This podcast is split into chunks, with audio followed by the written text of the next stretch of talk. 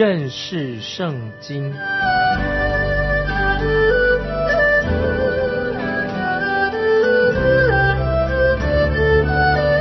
认识上帝的话，把上帝的话带到全世界。本节目是由认识圣经机构和环球广播电台联合制作，欢迎收听。亲爱的听众朋友，你好，欢迎收听认识圣经。我是麦基牧师。我们看到使徒保罗，他已经警告提摩太有关于当时会发生离弃真道以及关于异端的事情。接下来，保罗还有一些事情要提摩太要特别注意的。我们来看提摩太前书第四章第七节，只是要弃绝那世俗的言语和老夫妇。荒谬的话，在敬虔上操练自己。保罗这里提醒提摩太说，只是要弃绝那世俗的言语和老妇荒谬的话，就是说，我们基督徒要分辨什么是神的旨意，以及什么是一般啊人的想法或者一般的习俗。在第四章七节下半说，提摩太要在敬虔上操练自己。提摩太他一生。都要学习操练敬虔的功课。今天有太多人在操练敬虔方面，他们常常是着重什么呢？他们着重说啊，你不应该做呀这样的事，你不该做那那样的事。但是保罗这里告诉提摩太，他要着重那些他应该做的事情，很重要。听众朋友，我们常常说啊，这个不要做，那样不要做。但是我们要做该做的事情，这个是我们要看重的。接下来我们看。第八节，操练身体益处还少，唯独敬虔，凡事都有益处，因有今生和来生的应许。这些经文非常好。这里说到操练身体益处还少，那有人说保罗是不是轻看操练身体的事情？但是我不认为保罗是这种想法。我们知道保罗在以弗所曾经待了三年的时间，在以弗所那个城里面有一个大型的。竞技场可以容纳十万人以上，在那里经常举行许多运动，包括赛跑的运动。保罗他在哥林多前书九章二十四到二十七节，也用赛跑比赛赛跑来比喻我们基督徒的灵命的成长，比喻我们生活言行。所以我认为保罗他很懂得运动方面的事情，尤其保罗在两千年前。他去传福音的时候，他不是搭车子，他没有汽车，也不是骑马，也没有骑驴子。保罗是用双脚走路，走用双脚走遍整个罗马帝国这么大的地方。除非一个人有坚韧的心智，才能够做得到。所以保罗他不是在那里散步慢慢走，因为保罗要走很长很长的道路。所以我们知道保罗对操练。敬虔这个事情，他认为非常重要，过于对身体的锻炼。我们继续看提摩太前书四章八节下面，他说强调唯独敬虔，凡事都有益处，因有今生和来生的应许。感谢神，操练身体当然对我们身体状况对精神有帮助，因为你要得到神给你所赐的一个新的身体的时候，有一天我们有一个新的身体。那么旧的身体没有锻炼的那么好，还不是那么重要。那么我们看这节经文是告诉我们说，唯独敬虔，凡事都有益处。那有人今天啊说出一个理由，说争辩说，一个基督徒也可能会啊陷入罪恶当中，但是他既然犯罪了，他可以就很快的、很轻易的就回到神面前，不是吗？当然，一个人基督徒犯罪可以回到神面前，这是对的。但是，我要告诉听众朋友，一个敬虔的基督徒，不单单他要在地上得到神的奖赏，而且要在永生里面也会得到神的奖赏。那这意思是什么呢？我们在路加福音十五章看到那个浪子，他做了坏事情，离开他的家，到了远方去了，他损失他一切所有的。这里告诉我们什么呢？就是如果一个基督徒他任意的、随便的过一个不敬虔的生活，那么他到了永恒的时候，他也要为他自己今生过一个不敬虔的生活。虽然他悔改的，他也要付上代价。所以，听众朋友，我们要为自己的行为负责任，就是操练敬虔非常重要，要操练敬虔，如同操练身体一样那样重要。今天很多人看重操练身体，却没有操练敬虔，这是不好的。那么我们知道，我们的身体锻炼总会有一天会衰残、会衰老，但是操练敬虔的生命会延续到永生，进到永恒里面。感谢神。接下来我们看第九节，这话是可信的，是十分可佩服的。所以保罗继续的强调他刚才所说的，他说这些事情你们要好好的看重，他要注意。接下来我们看第十节，我们劳苦努力，正是为此，因我们的指望在乎永生的神，他是万人的救主，更是信徒的救主。那么事实上十节说什么呢？就是我们的。劳苦努力，正是为此。如果今天听众朋友你要为主耶稣而活，你是为主耶稣而活，那么你就要付出代价，不是嘴巴说一说，要付出代价。我们看第十节，继续看十节下半怎么说呢？主耶稣是万人的救主，就是讲主耶稣是我们人类的救主，他是唯一的救主，他更是也说到更是信徒的救主。所以我们知道主耶稣基督他是全人类的救主。但是，只有真正相信主耶稣基督的人才能够得救。听众朋友，如果你还没有真正信主的话，你就可以决志信主。在约翰福音三章十六节说：“神爱世人，甚至将他的独生子赐给我们，叫他信他的人不至灭亡，反得永生。”接下来我们看提摩太前书第四章十一、十二节，这些事你要吩咐人，也要教导人，不可叫人小看你的年轻，总要在言语。行为、爱心、信心、清洁上都做信徒的榜样。听众朋友，这里说的很清楚，不要不可叫人小看你的年轻。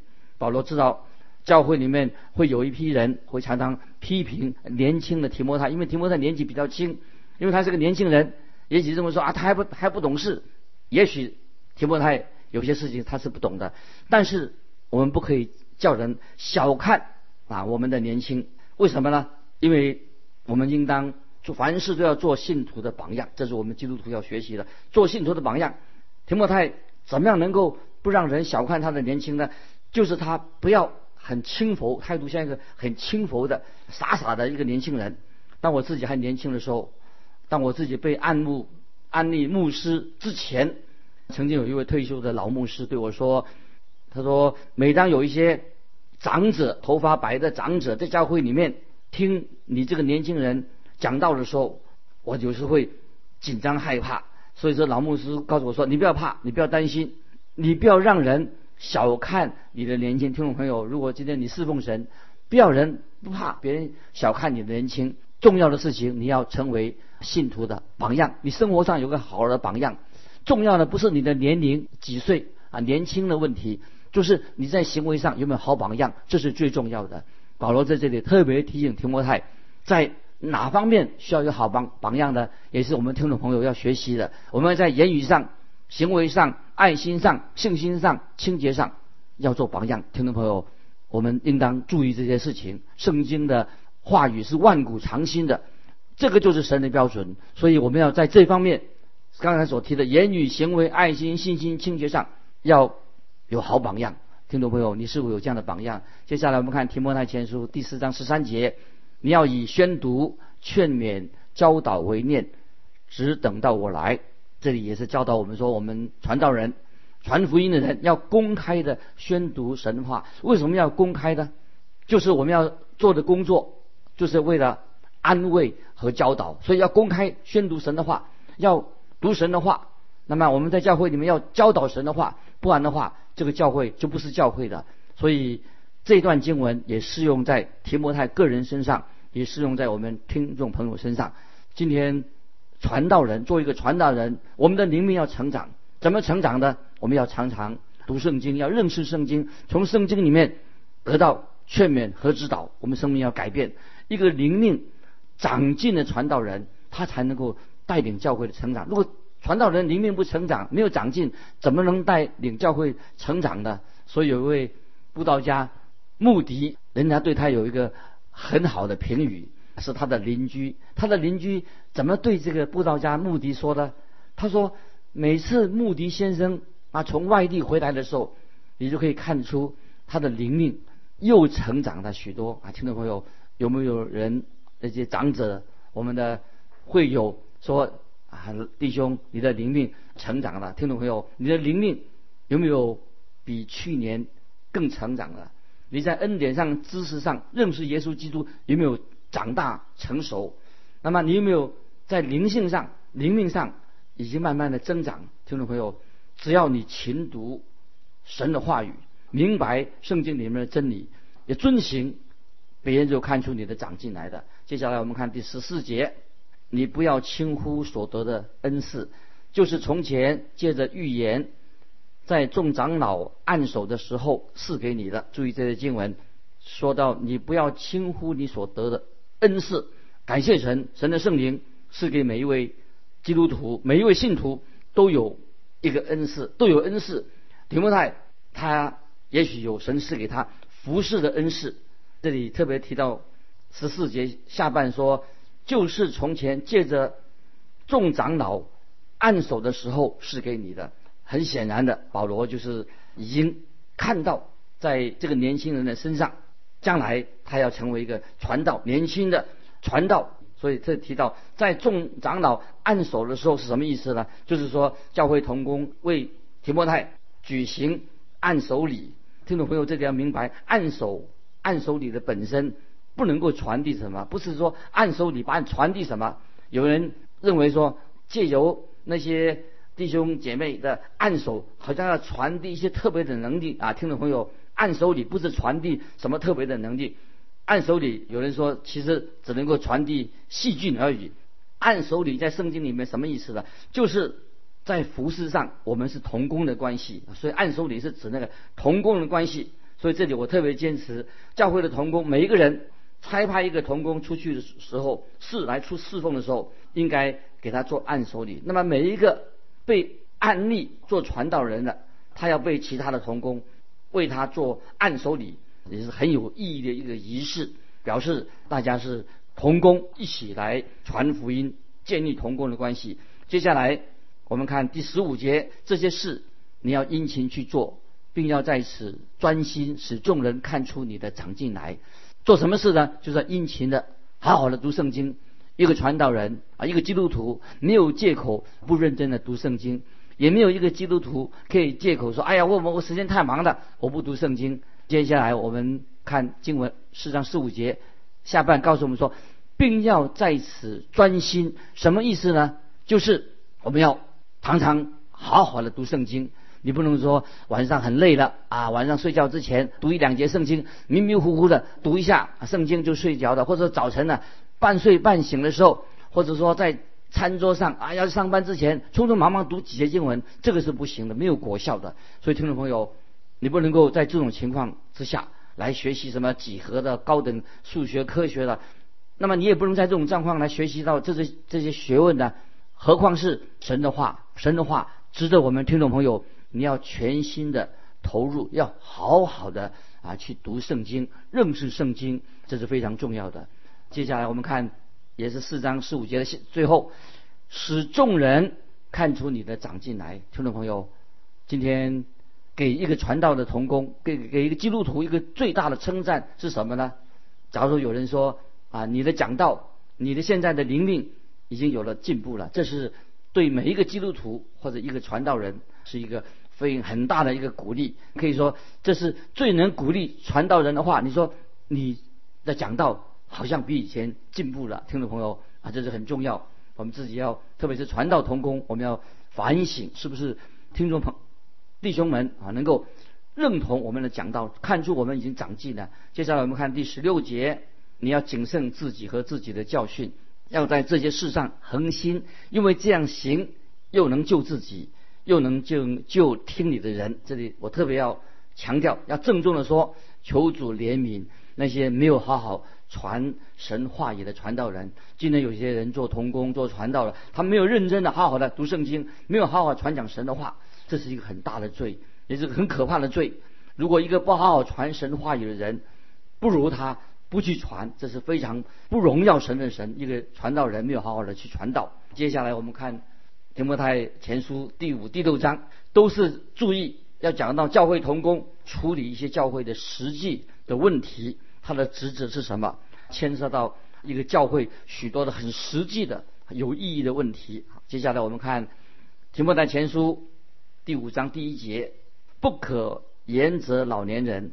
只要劝他如同父亲，劝少年人如同弟兄。听众朋友，对于老年人是特别讲到提摩太要跟老年人建立好的关系，也是特别跟教会这些长辈或者教会的长老要建立好的关系，这是很重要。特别是提摩太，他是年轻的传道人，他要跟这些年长的人，特别跟教会那些初代教会的这些长老，因为长老是一个职分，所以。我认为保罗他的意思是什么呢？就是保罗要对教会的长者建立好的关系，对教会里面的长老也要建立非常好的关系，特别是那些在教会里面有职分的人。那么年轻的传道人跟这些有职分的人要建立好的关系。那么一个很简单的事实，教会里面的长老或者说有他有职分或者一个年长的人，所以要特别尊重他们。在提摩太前书五章第一节说：“不可严责老年人，只要劝他如同父亲。”我们看到提摩太，他绝对不可以公开的去谴责老年人。如果他有什么错误，要私下的劝告他。保罗因为他是一个年轻的传道人，他要跟教会里面的年长的人啊要相处，必须要很和谐。特别会有职分的长老也要和谐。也就是说，提摩太。不可以以为他自己学问很多，很有见识。他以为他自己现在当了教会的传道了，当当童工了，他是教会老年人的上司，这种态度是不对的。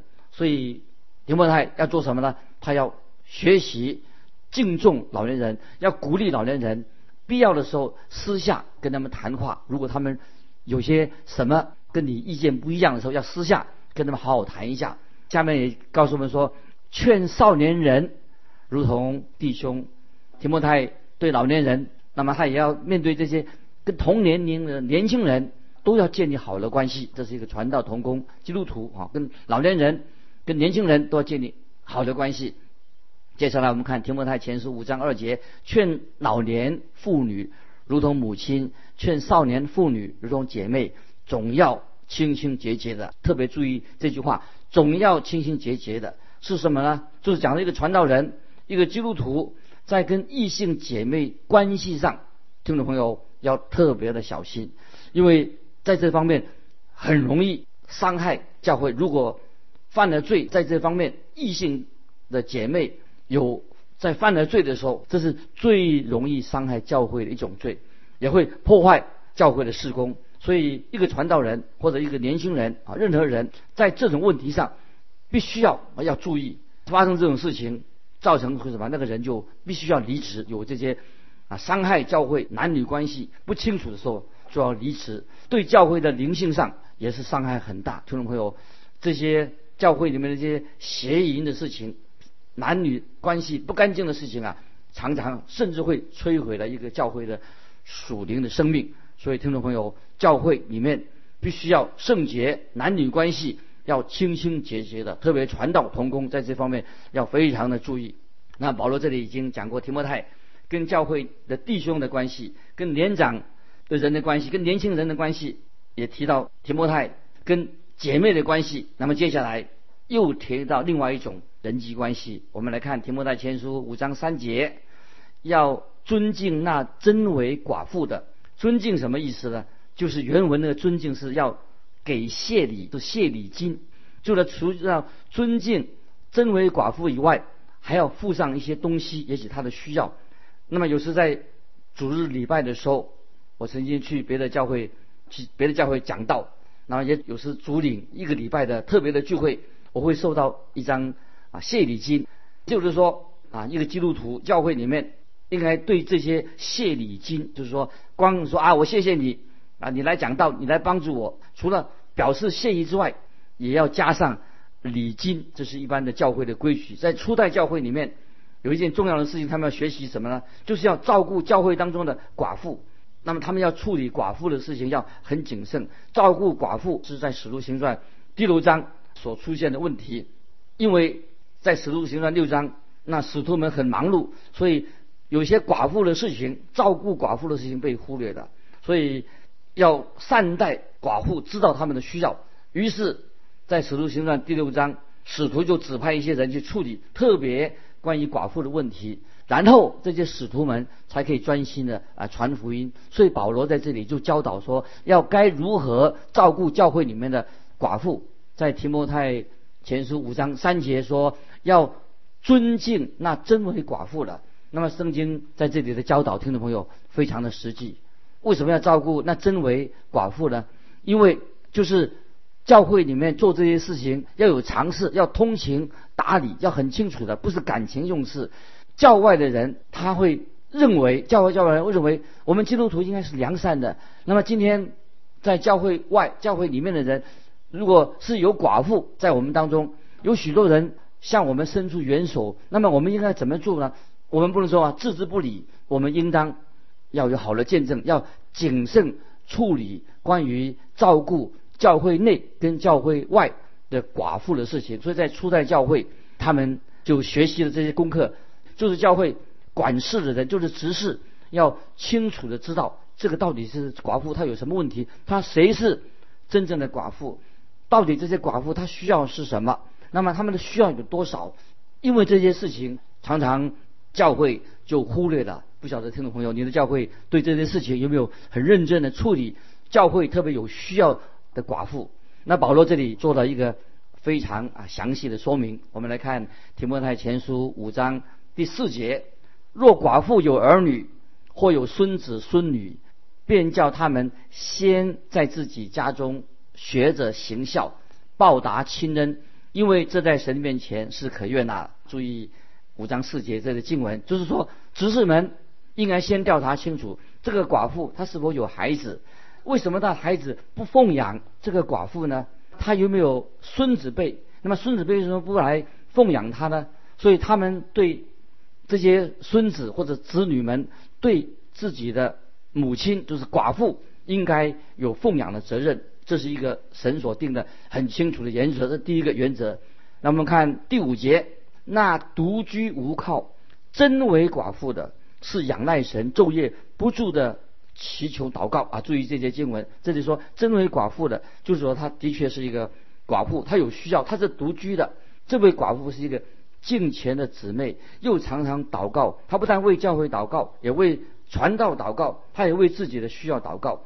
这样的寡妇，那么我们很清楚的，这里我要说明说，神就使用我们今天已经知道这个事情了，我们就要回应回应祷告。保罗这里说的很清楚，当我们看见有这样的寡妇的时候，我们应该立刻就要去帮助她，我们要按照神所吩咐的去做，这是一件照顾。这些真正为寡妇的，这是一个非常重要，是一件美事。我们听众朋友要晓得，教会真正有需要的这些寡妇，而且她也是一个敬虔的寡妇。接下来我们看题目的前十五章六节，但那号厌乐的寡妇正活着的时候也是死的，这什么意思啊？今天如果你到了一个寡妇家里面，发现这个寡妇她的生活过得很好啊，她也每天吃喝玩乐。那么明显，他就不需要这个寡妇，就不是要去帮助的对象。